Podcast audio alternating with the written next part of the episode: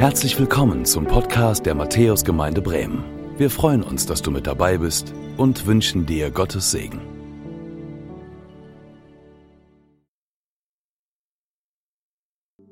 Herzlich willkommen heißen. Schön, dass ihr da seid hier in der Matthäusgemeinde heute an diesem Sonntag oder auch am Bildschirm zugeschaltet seid oder vielleicht auch am Telefon.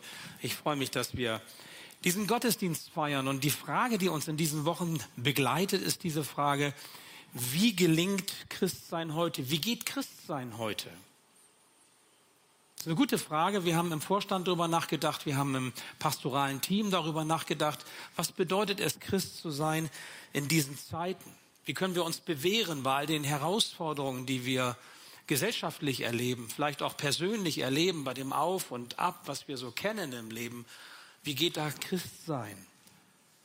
Wir haben an den vergangenen beiden Sonntagen darüber nachgedacht, wie gut es ist, wenn wir so etwas wie Mentoren, Mentorinnen im Glauben haben, an denen wir uns orientieren können, die uns ermutigen, die uns stärken, ja, die auch in unser Leben hineinsprechen können.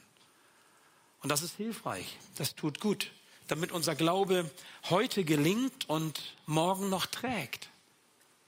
Denn das ist wichtig, damit wir treu bleiben können im Glauben, damit wir standhalten können, auch dann, wenn es vielleicht mal ruckelt und, und schwierig ist. Und diese Mentoren, das sind Menschen, Frauen und Männer, auf die wir schauen, wo wir fragen können, wie machst du das? Wie kommst du mit dieser oder jenen Herausforderung klar? Wie, wie hast du das bewältigt in dieser Situation? Ich möchte das lernen, ich möchte sehen, ich möchte hören, was hat dir geholfen? Vielleicht hilft mir das auch im Glauben treu zu sein, standhaft zu sein. Und heute beginnt, wir haben es gehört, diese Reihe Glaubenshelden. Wir schauen uns verschiedene Personen aus der Zeit des Alten Testamentes an und wir gucken ihnen quasi über die Schulter. Ja, wir stehen dahinter und wir sagen, zeig mal, wie machst du das? Wie gelingt dir das? Und kann mir das helfen? Kann mir das etwas geben für mein Leben und für meinen Alltag. Klar, diese Personen aus der Zeit des Alten Testaments, sie leben in der vorchristlichen Zeit. Das heißt, eigentlich haben sie noch keine Ahnung von Jesus Christus. Jesus war noch nicht da.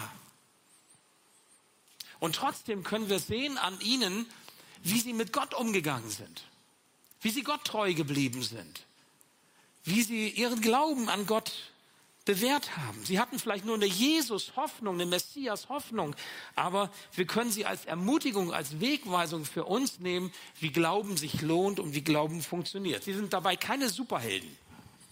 Also Glaubenshelden, da könnte man ja denken, boah, das sind jetzt so bestimmte Männer und Frauen, da müssen wir quasi eins zu eins irgendwie das nehmen, abkupfern und abschneiden. Nein, das ist das nicht. Wir werden merken, der ein oder anderen Person dieses Alten Testaments, die wir uns anschauen, das sind Menschen, denen ist manches gelungen im Leben und manches auch nicht. Da gibt es Gelingen und Scheitern, so wie bei uns. Aber wisst ihr, das macht sie doch gerade so menschlich, finde ich. Das macht sie so interessant. Das sind keine Überflieger, so Superhelden und Heldinnen, sondern Menschen wie du und ich, die dranblieben die treu blieben, die das, was Gott ihnen sagte, gelebt haben, umgesetzt haben und was sie mit Gott erlebt haben dabei. Darum geht es und es lohnt sich, diesen Personen über die Schulter zu schauen. Heute zu Beginn der Reihe Glaubenshelden gehen wir quasi einmal ganz weit zurück. Man könnte sagen, fast bis an den Anfang. Nein, nicht Adam, sondern wir schauen auf Noah. Noah, was für Nachnamen hat er eigentlich gehabt? Ja, nee, nicht das, was ihr jetzt denkt. Ne? Wenn ihr jetzt irgendwie einen Noah kennt mit Vornamen und dann kommt ein Nachname. Also, ja, mich fragte jemand, was für Nachnamen hatte Noah eigentlich? Wusste ich keine Antwort drauf. Aber ich habe so überlegt, gibt es so quasi Namen, so, so Beinamen, die man geben könnte? Vielleicht Noah der Tapfere oder Noah der Mutige oder Noah der Starke, der, der, der Gehorsame. Welch, welchen Beinamen könnten wir ihm geben? Jeder kennt Noah. Jeder kennt wahrscheinlich diese Geschichte von der Arche, wo ein Teil der Tiere damals gerettet wurden, wo die Familie, wie wir es gehört haben in der Lesung eben, von Noah gerettet wurde. Das ist sehr eindrücklich, diese Geschichte von, von Noah und der Arche. Kleine kennen diese Geschichte, wenn sie in einen Kindergarten kommen, in einen kirchlichen zumindest, vielleicht oder auch in anderen, und hören eine Geschichte von Noah und der Arche. Gut, was man dann weglässt, wisst ihr auch, ne? Man lässt dann eben weg, dass viele Menschen sterben, dass viele Tiere sterben und alles kaputt ist. Das lässt man weg, weil man das Kindern nicht so sagen möchte. Das ist ja immer so ein bisschen das Problem mit diesen biblischen Geschichten, dass die viel tougher sind, als wir das manchmal denken oder zulassen. Und da haben wir auch unsere Fragen. Wie geht das eigentlich? Aber jeder kennt diese Geschichte. Und ich möchte euch mitnehmen heute einmal zu dieser Person Noah und dass wir mal eben quasi hinter ihm stehen und über seine Schulter gucken und mal schauen, wie macht er das mit seinem Glaubensleben? Bei seinem Auf und Ab, bei dem, was Gott ihm sagt und was sagt uns das? Was können wir mitnehmen? Hören wir zunächst einmal auf einen kleinen Abschnitt 1. Mose 6, 5 bis 9. Das ist so der Einstiegstext. Da heißt es, als aber der Herr sah, dass der Menschen Bosheit groß war auf Erden und alles Dichten und Trachten ihres Herzens nur böse war immer da, da reute es den Herrn, dass er die Menschen gemacht hatte auf Erden. Und es bekümmerte ihn in seinem Herzen. Und er sprach, ich will die Menschen, die ich geschaffen habe, vertilgen von der Erde. Vom Menschen an bis hin zum Vieh, bis zum Gewürm, bis zu den Vögeln unter dem Himmel, denn es reut mich, dass ich sie gemacht habe. Aber Noah fand Gnade vor dem Herrn. Dies ist die Geschichte von Noahs Geschlecht. Noah war ein frommer Mann und ohne Tadel zu seinen Zeiten. Er wandelte mit Gott. Ich möchte noch einmal kurz beten. Ja, lieber Herr, wenn wir jetzt quasi Noah über die Schultern schauen, dann möchte ich dich darum bitten, dass wir in ihm, an seinem Beispiel, an seinem Vorbild erkennen, was für uns dran ist. Dass du uns ein Bild, ein Gedanke, ein Wort so ins Herz hineinsprichst, das für uns genau das Richtige ist. Damit wir ermutigt werden, damit wir gefördert werden, unterstützt werden und mehr und mehr zu der Frau und dem Mann werden können, den du aus uns machen möchtest, die du aus uns machen willst. Damit das, was du in uns hineinlegst, aufgehen kann und Frucht bringen kann. Und ich danke dir für diese Geschichten, für diese Lebensgeschichten, die du uns sagst, die wir hören werden und heute mit Noah zu Beginn. Und dass du durch diese Geschichten zu uns sprichst. Danke dafür. Segne du jetzt unser Reden und unser Hören. Amen. Ihr werdet das immer wieder hören und habt das auch in den vergangenen Sonntagen gehört. Ermutigung und Unterstützung Mentoring und Coaching, wie man das vielleicht auch ein bisschen moderner sagen kann, Hilfestellung im Leben oder auch geteiltes Leben, gemeinsames Lernen. Ihr Lieben, das sind Dinge, die sind uns wichtig. Die sind uns wichtig auch in unserem pastoralen Team. Wir als Viererteam, die wir hier theologisch in der Gemeinde arbeiten und theologisch die Gemeinde prägen und meistens hier vorne ja auch stehen, uns sind diese Werte besonders wichtig. Wir wollen einander in unserem Team Ermutiger sein. Ermutiger, dass das zum Zuge kommt in dem anderen, in der anderen, was Gott möchte. Das heißt ganz konkret, wir reden offen und ehrlich miteinander. Wir beten füreinander. Ganz konkret. Wir fragen danach, wie es dem anderen, der anderen geht. Es interessiert uns, was los ist im Leben des anderen. Wir nehmen Anteil daran. Wir versuchen zu stärken. Wir unterstützen uns bei dem, was Gott im Leben des anderen, der anderen tun möchte. Es ist uns nicht egal, wie es funktioniert, sondern wir wollen Ermutiger füreinander sein. Und dabei sind wir überzeugt davon, dass Gott ganz viel möglich macht im Leben des anderen. Dass er Großes tun kann, weil er ein großer Gott ist. Und weil wir mit einem großen Gott unterwegs sind, wollen wir das unterstützen und wollen wir das fördern bei dem anderen. Wir sind überzeugt davon, dass Gott ganz viel Gutes in den anderen hineingelegt hat, was aufgehen kann, was Frucht bringen kann und was ein Segen ist auch für die große Gemeindefamilie, in der wir hier stehen. Und weißt du was? Ich bin überzeugt davon, das gilt auch für dich. Ich habe diese Überzeugung auch für dich. Wenn ich jetzt hier vorne stehe und predige, dann deshalb, weil ich glaube, dass Gott dich segnen möchte. Dich, der du jetzt hier in der Kirche bist oder vielleicht auch am Bildschirm oder die den Gottesdienst, die Predigt später nochmal nachschaust oder vielleicht am Telefon zuhörst. Gott will dich segnen. Das möchte er. In deiner Situation, in der du stehst, bei deinem Auf und Ab des Lebens. Er hat ganz viel auch in dich hineingelegt, was aufgehen soll und Frucht bringen soll. Er möchte dich zum Segen setzen, auch für andere. Er möchte, dass das, was er dir schenkt, eine Ermutigung sein darf für die Menschen, die er an deine Seite gestellt hat. Es kann ein Partner sein, es kann deine Familie sein, es kann, können deine Freunde sein, es kann dein Kommilitone, dein Schulfreund, dein, dein Arbeitskollege sein, dein Nachbar vielleicht, ja sogar jemand aus der Verwandtschaft. Gott möchte dich zum Segen setzen, dich segnen und zum Segen setzen für andere, damit auch andere in die Nähe Gottes kommen und in, die, in der Nähe Gottes bleiben können und heil werden können für Zeit und Ewigkeit. Das möchte Gott tun. Und am Beispiel von Noah darfst du heute Gottes Ermutigung erfahren. Bist du bereit? Lass uns mal schauen. Wir schauen dem Noah über die Schulter und ich lade dich ein, diesen Weg mal mitzugehen. Das erste, was ich sehe, wenn ich Noah über die Schulter schaue, ist, Noah findet Gnade bei Gott. Da heißt es in Kapitel 6, Vers 8, aber Noah fand Gnade vor dem Herrn. Ein ganz schlichter Satz. Noah fand Gnade vor dem Herrn. So einfach, aber damit beginnt es bei ihm. Was heißt das? Gnade Gottes zu haben, das ist gut. Das bedeutet, Erbarmen Gottes zu erfahren, die Güte Gottes zu erleben, Gottes Treue zu, zu erfahren, in der Gunst Gottes zu stehen, das ist cool. Das ist das, was Noah hier beschreibt. Noah fand Gnade vor dem Herrn. Wisst ihr warum? Warum er die fand? Weil ihm das wichtiger war, was Gott über ihn denkt, als das, was die Menschen über ihn denken. Weil ihm wichtiger war, was Gott ihm im Leben sagt, als das, was die Menschen ihm im Leben sagen. Und das ist etwas ganz Entscheidendes, Gnade vor dem Herrn zu finden. Das ist das größte Glück, das dich treffen kann. Denn wenn du in dieser Gnade Gottes lebst, dann ist das die Freiheit von dem, was, was andere über dich denken. Und das ist wichtig. Weil wichtiger und entscheidender ist, was Gott über dein Tun denkt, über dein Planen denkt, über dein Wollen und Schaffen denkt, als die Beurteilung der Menschen. Du solltest zuallererst auf Gott hin ausgerichtet sein und zuallererst nach ihm fragen, damit du die Gnade Gottes, die Gnade deines Herrn findest. Weil das macht dich frei.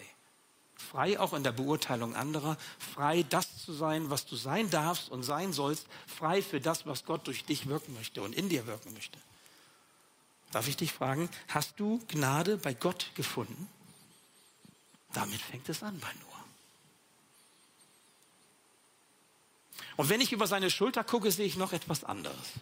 Nämlich Noah lebt in enger Verbindung mit Gott.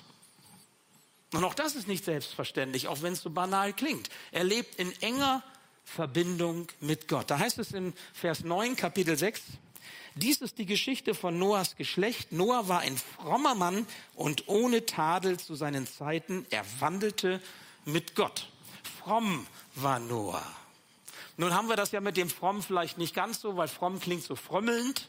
Ja, irgendwie so, so äh, Show, aber nicht wirklich sein, so, so, so, so zu tun, als ob, aber es ist dann nicht wirklich so, wenn man genauer hinguckt, so, ja, nach vorne so, und wenn man nach Hause guckt oder ins äh, Kämmerlein, dann sieht es da ganz anders aus. In diesem Sinne nicht fromm, sondern fromm in einer anderen Weise. Wisst ihr warum? Weil, das sehen wir bei dieser Geschichte von Noah, weil er Gott mit einbezog in seine Fragestellung, weil er Gott mit einbezog in die Entscheidungen seines Lebens.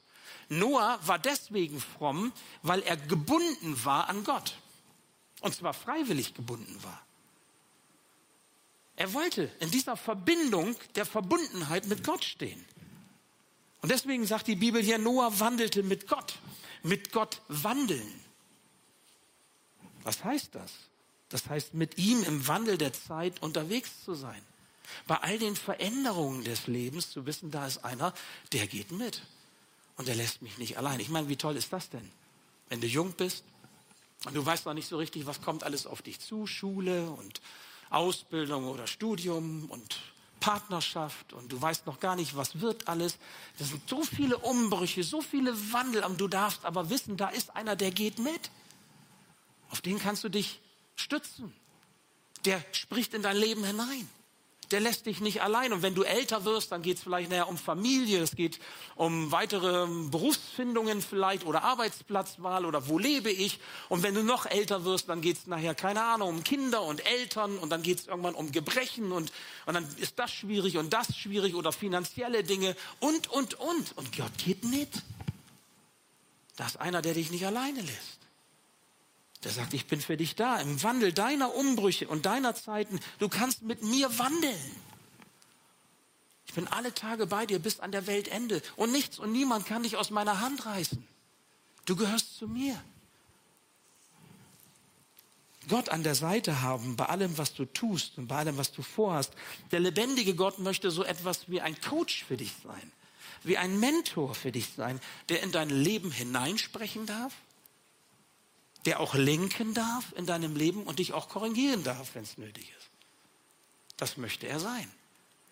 Und Noah lebte in dieser engen Verbindung mit Gott. Darf ich dich fragen, wandelst du in dieser Weise mit Gott in deinem Alltag? Und wenn ich Noah über die Schulter gucke, sehe ich noch etwas anderes. Noah hört auf Gottes Reden. Da heißt es, Kapitel 6, Vers 14, mache dir einen Kasten von Tannenholz, damit ist die Arche gemeint. Mache dir einen Kasten von Tannenholz und mache Kammern darin und verpiche ihn mit Pech innen und außen. Und dann heißt es weiter, und Noah tat alles, was ihm Gott gebot.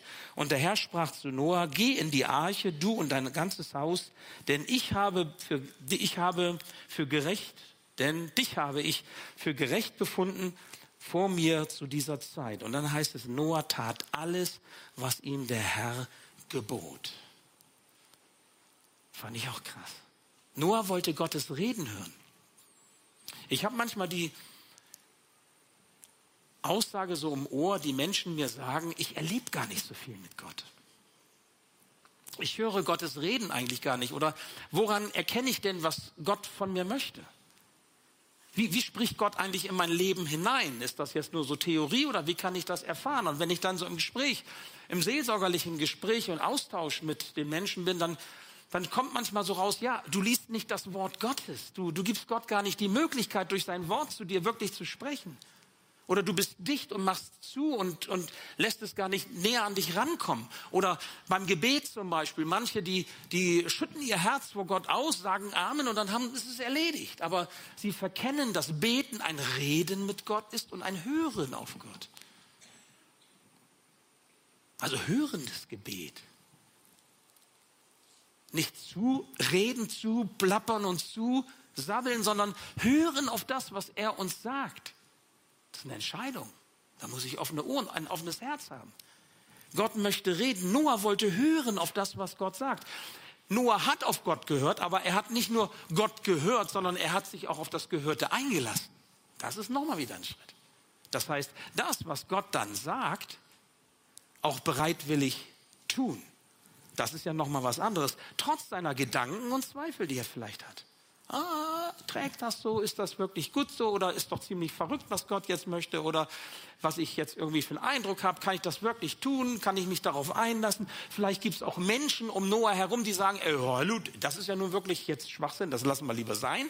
Das kann doch wohl nicht funktionieren. Also worauf hört er? Er hört auf das, was Gott ihm sagt.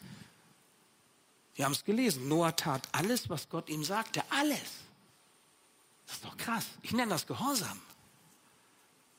Noah tat alles, was Gott ihm sagte.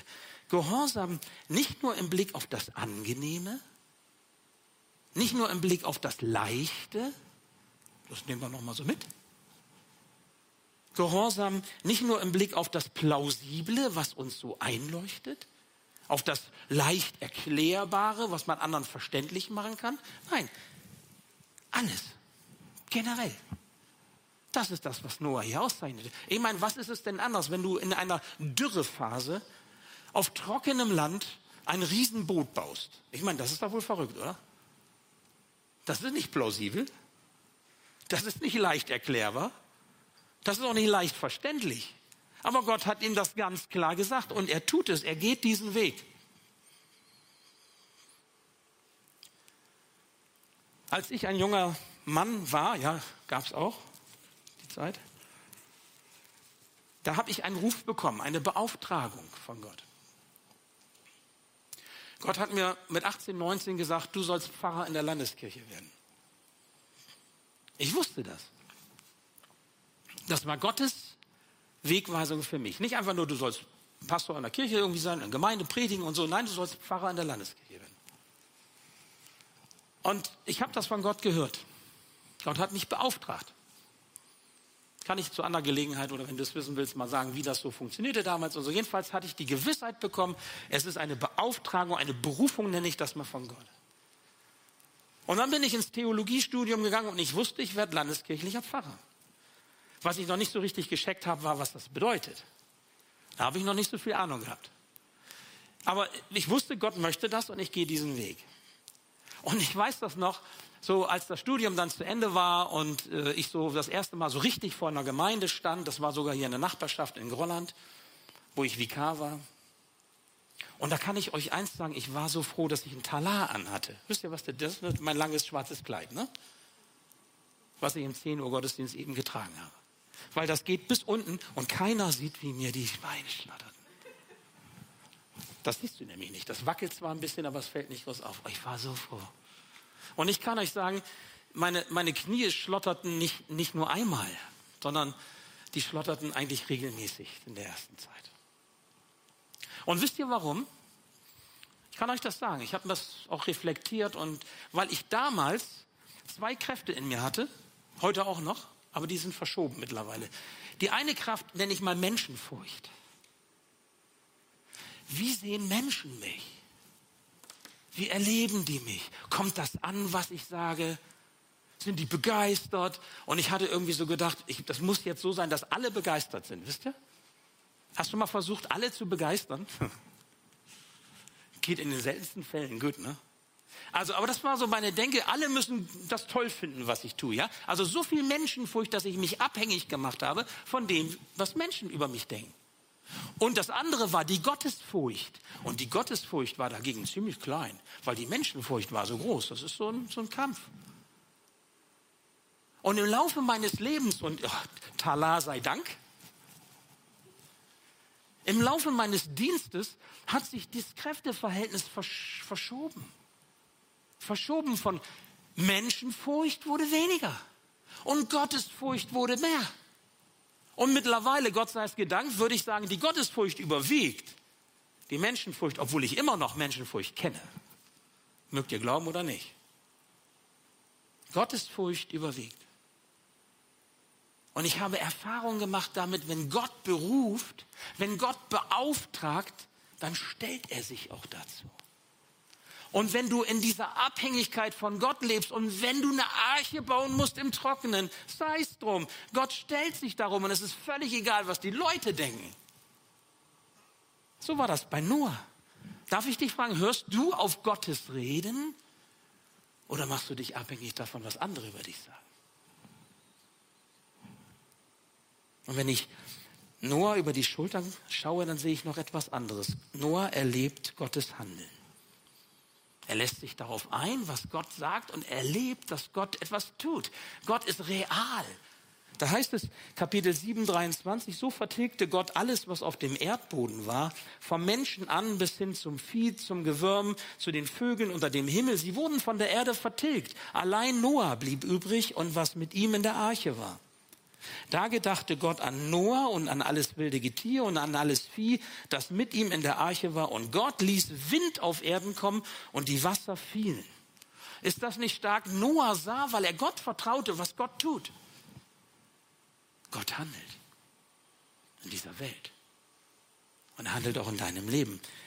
Wer Gott treu folgt, der erlebt Wunder. Weil was ist das anderes, wenn Gott eingreift in diese Welt? Und sogar Naturgesetze außer Kraft setzt, direkt von oben, senkrecht von oben etwas tut nach seinem Plan, nach seinem Willen. Was ist das anderes als, als Wunder? Die Flut kommt, so wie Gott es gesagt hat. Die Tiere kommen zu Paaren je oder auch noch anders, so wie Gott es geordnet hat, wie er die Tiere da jetzt gesandt hat. Die gehen alle in die Arche hinein und dann heißt es am Ende macht sogar Gott die, die Tür zu und macht, ja, quasi mit Pech zu. Das macht Gott selbst, heißt es da ja wieder noch. Von innen geht das ja nicht richtig. Also hat Gott die Tür zu gemacht. Und Noah erlebt Gottes Handeln. Dann ist er da auf dem Wasser viele Tage und fragt sich, wie lange geht das jetzt noch so? War es das jetzt? Ist das jetzt ein Leben auf der Arche, bis wir hier krepieren oder was wird da jetzt draus? Und dann auf einmal schickt Gott den Wind, das Wasser verschwindet und Noah kann raus. Gott ist Herr über die Gewalten. Gott ist Herr über alle Politik.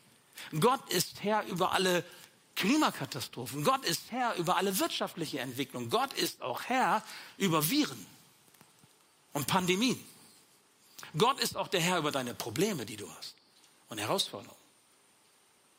Es ist nicht die Frage, ob das stimmt, sondern die Frage, ob du das glaubst. Noah musste dem glauben, haben wir gehört. Noah glaubte dem, was Gott ihm sagte. Ich möchte dich ermutigen, vergiss es nie. Der, der alles kann, der, dem nichts unmöglich ist, das ist der, der in dein Leben hineinspricht. Das ist nicht irgendwer, sondern das ist der, der alles kann. Und selbst wenn du denkst, das kann nicht funktionieren, das kann nicht gehen, wenn er in dein Leben hineinspricht, dann wird es funktionieren. Und wenn du eine Berufung oder eine Beauftragung erfährst und du sagst, mir schlottern die Knie, Schröder, leist du mir dein Talar, dann darfst du wissen, er stellt sich dazu. Und er segnet dich. Und es wird gelingen, weil er dir an der Seite steht. Gott hält Wort. Das hat Noah erlebt.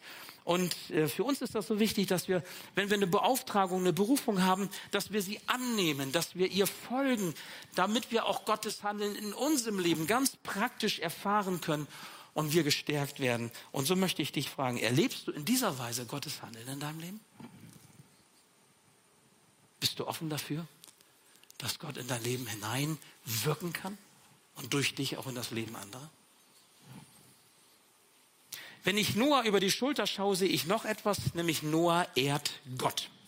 Interessanter Gedanke war mir gar nicht so richtig klar, aber so in der Beschäftigung mit Noah wurde das deutlich. Da heißt es in Kapitel 8, Vers 20, Noah aber baute dem Herrn einen Altar und nahm von allem reinen Vieh und von allen reinen Vögeln und opferte Brandopfer auf dem Altar. Und der Herr roch den lieblichen Geruch und sprach in seinem Herzen, ich will hinfort nicht mehr die Erde verfluchen, um der Menschen willen. Denn das Dichten und Trachten des menschlichen Herzens ist böse von Jugend auf. Und ich will hinfort nicht mehr schlagen alles, was da lebt, wie ich getan habe. Solange die Erde steht, soll nicht aufhören Saat und Ernte, Frost und Hitze, Sommer und Winter, Tag und Nacht. Das ist das, was Gott verspricht auf ewig, bis er wiederkommt bis die neue Erde und der neue Himmel einmal geschaffen wird, wie es zum Beispiel in der Offenbarung heißt. Und was tut Noah? Noah baut Gott einen Altar. Also eine Opferstelle. Und er nimmt etwas von dem, was da war und opfert es und er möchte Gott, dem Herrn, die Ehre geben. Darf ich dich fragen, wie sieht es mit der Ehrerbietung Gottes in deinem Leben aus? Wann hast du zuletzt etwas Kostbares geopfert für ihn? um ihm die Ehre zu geben. Hast du überhaupt jemals schon mal etwas geopfert, um Gott zu ehren? Nun weiß ich, ich bin ja Theologe und andere von euch sind auch Theologen und bibelfest unterwegs und ihr, die ihr zuschaut, wisst das auch. Wir brauchen, seitdem Jesus Christus am Kreuz für uns gestorben ist zur Vergebung unserer Schuld, brauchen wir keinen Opferaltar mehr. Wir brauchen auch keine Opfertiere mehr. Wir brauchen nichts mehr opfern, auch keine, schon gar nicht Menschenopfer oder irgendwas anderes, sondern Jesus war das Opfer, das ein für alle Mal die Sühne gewirkt hat, die Vergebung der Sünden. Das wissen wir. Aber es gibt trotzdem ein Opfer, über das Gott sich freut in deinem Leben. Und das sagt er in seinem Wort, nämlich das Lobopfer. Gott zu loben mit dem ganzen Leben. Ich könnte auch sagen, die Hingabe deines Herzens. Dass du bereit bist, den Platz freizuräumen, den ersten Hauptplatz in deinem Leben, um Jesus Christus auf den Thron deines Lebens zu setzen und zu sagen, dir opfer ich mein Leben, ich gebe mein Leben hin für dich.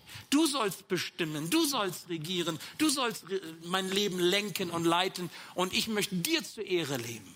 Das ist das Lobopfer unseres Lebens. Es gefällt Gott, wenn wir ihm die Ehre geben.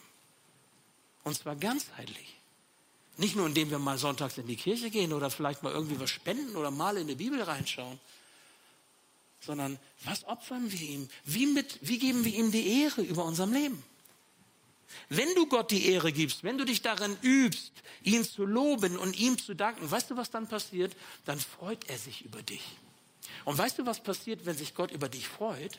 Wenn Gott sich über dich freut, dann wirkt diese Freude in dein Leben hinein und verändert etwas. Mach mal die Probe. Und dann sag mir Bescheid, was passiert. Wenn Gott sich über dein Leben freut, weil du ihm die Ehre gibst, dann wird das in deinem Leben etwas zum Positiven verändern. Das ist ein Versuch wert. Das funktioniert. Ich weiß das. Ich habe das selber erlebt und ich habe das von so vielen Menschen gehört. Weißt du, was passiert? Gott zu ehren, das öffnet dein Herz für seine Gegenwart. Das bringt dich seinem Herzen näher. Das macht was mit dir. Und Gott, dein Herr, wird dich beschenken. Das macht er immer mit denen, die ihn ehren. Das hat Noah so erlebt und das hast du, kannst du auch erleben. Sein Segen wird dich erfüllen und nicht allein dich, sondern auch die mit dir zusammen unterwegs sind. Segen von Geschlecht zu Geschlecht, von Kind zu Kind. Von deinen Kindern zu den Enkeln, zu den Urenkeln und so weiter. Das ist ein Segen, der sich vorträgt, der Kreise zieht weil Gott sich über dich freut. Ist das nicht krass? Meine Frage, bist du bereit, Gott die Ehre zu geben? Und wenn ich nur über die Schulter gucke, das ist noch ein letztes, was ich euch sagen möchte, was ich da sehe. Nämlich Gott steht im Bund Gottes. Noah steht im Bund Gottes, Entschuldigung. Noah steht im Bund Gottes. Was meint das? Da heißt es Kapitel 9, Vers 1, und, und Gott segnete Noah und seine Söhne und sprach, seid fruchtbar und mehret euch und füllet die Erde. Furcht und Schrecken vor euch sei über allen Tieren auf Erden und über allen Vögeln unter dem Himmel, über allem, was auf dem Erdboden wimmelt und über allen Fischen im Meer. In eure Hände seien sie gegeben. Und dann Vers 12. Und Gott sprach, das ist das Zeichen des Bundes, den ich geschlossen habe zwischen mir und euch und allem lebendigen Getier bei euch auf ewig. Meinen Bogen habe ich gesetzt in die Wolken. Der soll das Zeichen sein des Bundes zwischen mir und der Erde. Noah versteht etwas von diesen großen Bundestaten oder von diesem großen Bundesschluss, den Gott mit uns Menschen schließt. Wir sind so vergesslich manchmal und wir realisieren die geistliche Wirklichkeit manchmal gar nicht und wir sind so beschäftigt mit tausend anderen Dingen, dass wir Zeichen brauchen. Und der Regenbogen ist wie ein Zeichen, der uns daran erinnert, dass Gott mit uns Menschen einen Bund geschlossen hat. Das ist der Regenbogen. Ich weiß ja nicht, wie du den Regenbogen kennst. Und wie der Regenbogen verwendet wird, brauche ich euch nicht sagen, das wisst ihr. Er ist nicht ein modernes Zeichen für sexuelle Vielfalt und Diversität, wie er von vielen missbraucht wird heutzutage, sondern er ist das Zeichen Gottes des Bundes, den er mit uns geschlossen hat. Das ist der Regenbogen. Und nichts anderes von seinem Ursprung her. Er steht für die Zusage Gottes, die wir ernst nehmen sollen und hören sollen, weil Gott es verspricht. Es wird keine globale Flut mehr geben, die die Menschheit vernichtet. Es wird keine globalen Naturkatastrophen mehr geben, die die Menschheit vernichtet. Das spricht Gott und zwar für ewig. Stattdessen schließt er einen Bund mit uns. Und wie ist das bei einem Bund? Wenn du heiratest und einen Bund eingehst, hast du immer zwei Partner. Wenn du irgendwie einen Vertrag schließt, du kaufst irgendwas Besonderes, jetzt nicht unbedingt bei Lidl, irgendwie ein Joghurt oder so. Ja, das ist auch ein Vertrag quasi. Kannst ja zurückgeben. Wenn der Joghurt schlecht ist, kriegst du dein Geld wieder. Aber nimm mal was Größeres, kaufst ein Haus, kaufst ein Auto oder irgendwas, ja? Dann hast du zwei Partner. Der eine, der kauft und der andere, der verkauft. Und da gibt es einen Vertrag. Und Gott schließt einen Bund mit uns. Und da gibt es zwei Partner. Auf der einen Seite ist da Gott der uns etwas verspricht. Und auf der anderen Seite ist da, ja, wer ist denn da? Wer ist denn da? Wer, wer geht denn auf diesen Bund ein? Lebst du so, dass du auf diesen Bund Gottes eingehst? Stehst du in solch einem Bund mit Gott. Noah nimmt diesen Bund Gottes an und er freut sich darüber, dass Gott ihm und der Menschheit versprochen hat, keine globale Katastrophe mehr. Auf ewig nicht. Es wird immer Sommer und Winter und Hitze und Kälte und Saat und Ernte. Es wird es geben, wie auch immer, aber keine globale Vernichtung mehr. Und jetzt denke ich nicht an den Regenbogen, wenn wir über den Bund nachdenken, den, den wir jetzt so als Christen vielleicht haben. Nicht an den Regenbogen, sondern ich denke an das neutestamentliche Bundeszeichen. Weißt du, was das neutestamentliche Bundeszeichen ist, das deutlich macht, dass wir in einem Bund mit Gott stehen? Das ist die Taufe. Das ist die Taufe. Die Taufe ist das neutestamentliche Zeichen des Bundes, das Gott uns bei sich haben will und dass er uns sein Heil verspricht in Jesus Christus. Bist du getauft, ob groß, Glaubenstaufe oder klein, Säuglingstaufe? Ist jetzt in dem Moment völlig egal. Das spielt keine Rolle. Es ist das Zeichen Gottes, dass Gott zu dir und zu deinem Leben Ja gesagt hat. Über deinem Leben, wenn du getauft bist, steht das große Ja Gottes. Du trägst das Bundeszeichen Gottes in deinem Leben. Hast du deine Taufe schon einmal aus diesem Blickwinkel gesehen? Frage ich dich. Als ein Bundeszeichen? Die Juden, Gottes auserwähltes Volk damals, die hatten das Bundeszeichen der Beschneidung. Die Jungs wurden nach wenigen Tagen beschnitten und trugen dieses Zeichen des Bundes, sie sind das auserwählte Volk Gottes, an sich. Und sie haben sich gefreut, Gott schließt einen Bund mit uns und wir können in diesem Bund stehen. Wir gehen den Bund ein, wir gehören zusammen für Zeit und Ewigkeit. Du bist getauft, wenn du getauft bist. Du gehörst zu ihm für Zeit und Ewigkeit. Er schließt einen Bund mit dir. Sag ja. Er sieht dich so, wie du bist. Du bist ihm wichtig. Er beschenkt dich mit seinen Gaben, mit seinem Heil, mit dem ewigen Leben mit Vergebung von Schuld. Er stellt dir Menschen an die Seite, die dich begleiten, die dich unterstützen, die helfen, dass du heute glaubst und morgen noch weiter glauben kannst. Dass dein Glaube auch morgen noch Bestand hat. Er hilft einem Noah, gegen den Strom zu schwimmen und sowas Verrücktes zu machen, wie eine Arche zu bauen auf dem Trockenen. Weil Gott sagt, tu das. Und er gehorcht. Und er erlebt Gottes Wunder und Gottes Eingreifen. Weißt du, noch kannte, der Noah, noch kannte Noah Jesus nicht. Er kannte auch noch nichts, wusste nichts von der Taufe. Aber wir können sehen an ihm, wie er Gott vertraute und wie er sich auf ihn einließ. Wir haben ihm über die Schulter geguckt heute, diesen Noah. Und was haben wir gesehen? Ich erinnere uns nochmal. Noah findet Gnade bei Gott. Er lebt in enger Verbindung mit Gott. Er hört auf Gottes Reden. Er erlebt Gottes Handeln. Er ehrt Gott mit seinem aufrichtigen Herzen und er steht im Bund Gottes.